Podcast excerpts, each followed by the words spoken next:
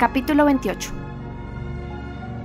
Todo lo que Elizabeth vio durante el viaje del día siguiente le resultó nuevo e interesante, y su estado de ánimo era el adecuado para disfrutar, porque había visto que su hermana tenía tan buen aspecto como para desterrar cualquier temor acerca de su salud. La perspectiva de la excursión al norte, por otra parte, era una constante fuente de alegría. Cuando abandonaron la carretera principal para tomar el camino que les llevaría a Hansford, todos los ojos empezaron a buscar la casa de los Collins, con la esperanza de que cada nueva curva la presentara ante su vista. La verja de Rosings Park marcaba uno de los bordes del camino, y Elizabeth se sonrió al recordar todo lo que había habido sobre sus habitantes. Finalmente divisaron la casa rectoral. El jardín descendía hasta el camino, y la casa en el centro. Las estacas verdes de la cerca y el seto de laurel les hicieron saber que estaban llegando. El señor Collins y Charlotte aparecieron en la puerta mientras el coche se detenía ante una pequeña verja, que por un breve sendero de grava conducía hasta la casa y todos intercambiaron inclinaciones y sonrisas. Los viajeros solo tardaron un momento en apearse y participar en la alegría del encuentro. La señora Collins recibió a su amiga con verdadero placer, y al comprobar la cordialidad del recibimiento que se le dispensaba, Elizabeth se fue sintiendo cada vez más satisfecha por haber accedido a sus deseos. Descubrió enseguida que el matrimonio no había alterado los modales de su primo. Su ceremoniosa cortesía seguía siendo la misma de siempre, y la retuvo algunos minutos junto a la entrada para que escuchara sus preguntas sobre toda su familia y la respondiera. A continuación, sin otra demora que la imprescindible para que el señor Collins señalase el orden y la pulcritud de la entrada, se les condujo al interior de la casa, y tan pronto como se encontraron en el salón, el joven clérigo les dio por segunda vez, ostentosamente ceremonioso, la bienvenida a su humilde morada, repitiendo a continuación, punto por punto, todos los ofrecimientos de su esposa. Elizabeth se había preparado para ver a su primo en toda su gloria, y no pudo por menos de imaginar que al señalar las agradables proporciones del salón, su aspecto y sus muebles, se dirigía especialmente a ella, como si quisiera hacerle sentir lo que había perdido al rechazarlo. Pero aunque todo parecía pulcro y cómodo, no le fue posible darle gusto con suspiros de arrepentimiento, y más bien contemplaba con asombro a su amiga, sin entender cómo podía tener un aspecto tan alegre con aquel compañero. Cuando el señor Collins decía cualquier cosa de la que su mujer podía razonablemente avergonzarse, lo que a decir verdad no era infrecuente, Elizabeth miraba sin proponérselo a Charlotte. Una o dos veces le parecía discernir un leve sonrojo, pero en general su amiga se limitaba prudentemente a no oír.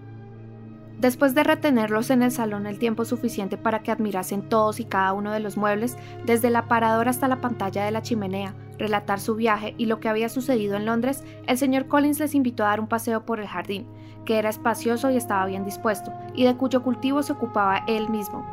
Trabajar en el jardín era uno de sus placeres más respetables, y Elizabeth admiró la gran seriedad con que Charlotte hablaba de lo saludable que era aquel ejercicio, y reconocía alentar su práctica guiándolos por todos los paseos y sendas y apenas permitiéndoles pausa alguna para pronunciar las alabanzas que le solicitaba, el señor Collins fue señalando cada vista con una minuciosidad que olvidaba por completo la belleza.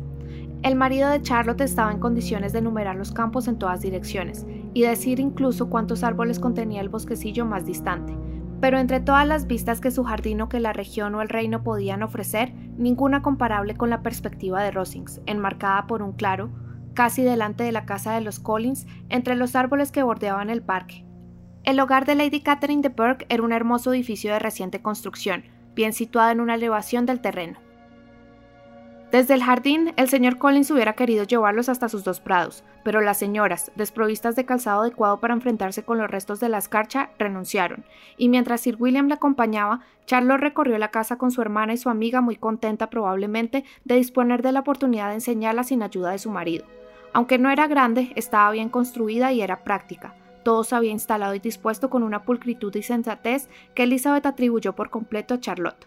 Cuando era posible olvidarse del señor Collins, había realmente por todas partes un perfecto ambiente de bienestar, y a juzgar por la evidente satisfacción de su amiga, Elizabeth supuso que se olvidaba de su marido con frecuencia. Ya se había informado a los recién llegados de que Lady Catherine no se había trasladado aún a Londres, el tema se trató de nuevo durante la cena cuando el señor Collins hizo la siguiente observación. Sí, señorita Elizabeth, tendrá usted el honor de ver el próximo domingo en la iglesia a Lady Catherine de Burke, y no necesito decirle que quedará usted encantada. Su señoría es la personificación de la afabilidad y la condescendencia, y no dudo que la honrará con algunos momentos de su atención cuando termine el servicio religioso. Puedo añadir, casi sin la menor duda, que las incluirá usted y a mi cuñada María en todas las invitaciones que nos honre durante su estancia. Su comportamiento con mi querida Charlotte es ejemplar. Cenamos en Rosings dos veces por semana y nunca se nos permite volver andando a casa. Siempre se pide para nosotros el coche de su señoría. Debería decir uno de los coches, porque su señoría tiene varios. Lady Catherine es desde luego una mujer muy respetable y sensata, añadió Charlotte, y una vecina muy considerada.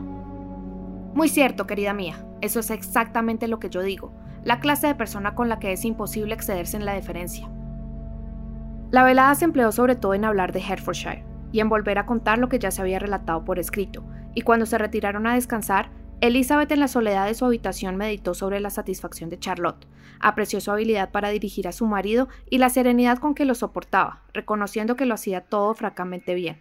Se ocupó también en prever cómo transcurriría su visita, la tranquilidad de sus ocupaciones habituales, las molestas interrupciones del señor Collins y las diversiones que pudiera depararles el trato con la familia de Rosings. Su viva imaginación le permitió concluir pronto aquella tarea. El día siguiente, a primera hora de la tarde, cuando estaba en su habitación preparándose para salir de paseo, un ruido repentino en el piso bajo le hizo pensar que toda la casa se hallaba en estado de confusión, y después de escuchar unos instantes, oyó que alguien subía las escaleras muy deprisa y repitiendo su nombre a grandes voces. Al abrir la puerta, encontró a María en el descansillo. Mi querida Eliza, exclamó la hermana de Charlotte con la voz entrecortada por la agitación. Date prisa, te lo ruego, y baja al comedor. No te lo pierdas, no te voy a decir de qué se trata. Date prisa y baja ahora mismo. Elizabeth le preguntó en vano, María no le dijo nada más, y las dos descendieron corriendo al comedor, cuyas ventanas daban al camino de la entrada en busca de aquel prodigio, y vieron a dos damas en un faetón de poca altura detenido ante la puerta del jardín. ¿Eso es todo? exclamó Elizabeth. Me temía por lo menos que los cerdos hubieran invadido el jardín, y solo se trata de Lady Catherine y de su hija. No, querida, dijo María escandalizada ante aquella confusión. No es Lady Catherine. La ama de más edad es la señora Jenkinson, que vive con ellas. La otra es la señorita de Burke. Pero mírala, qué poquita cosa es. ¿Quién hubiera pensado que pudiese ser tan delgadita y tan pequeña? Es una grosería incalificable tener a Charlotte al aire libre con el viento que hace. ¿Por qué no entra? Charlotte dice que rara vez lo hace, que la señorita de Burke entra en esta casa es el mayor de los honores. Me gusta su aspecto, dijo Elizabeth movida por una repentina asociación de ideas. Parece enfermiza y malhumorada. Sí, le vendrá muy bien. Será una esposa muy adecuada. El señor Collins y Charlotte permanecían junto a la verja en conversación con las señoras, y Sir William, para diversión de Elizabeth, se hallaba en el zaguán en intensa contemplación de la grandeza que tenía delante, con sucesivas inclinaciones de cabeza cada vez que la señorita de Burke miraba en su dirección. Finalmente no hubo más que decir, las damas siguieron su camino y los demás regresaron a la casa. Tan pronto como el señor Collins vio a las dos jóvenes, empezó a felicitarlas por su buena suerte, y Charlotte procedió a explicarles que estaban todos invitados a cenar en Rosings el día siguiente.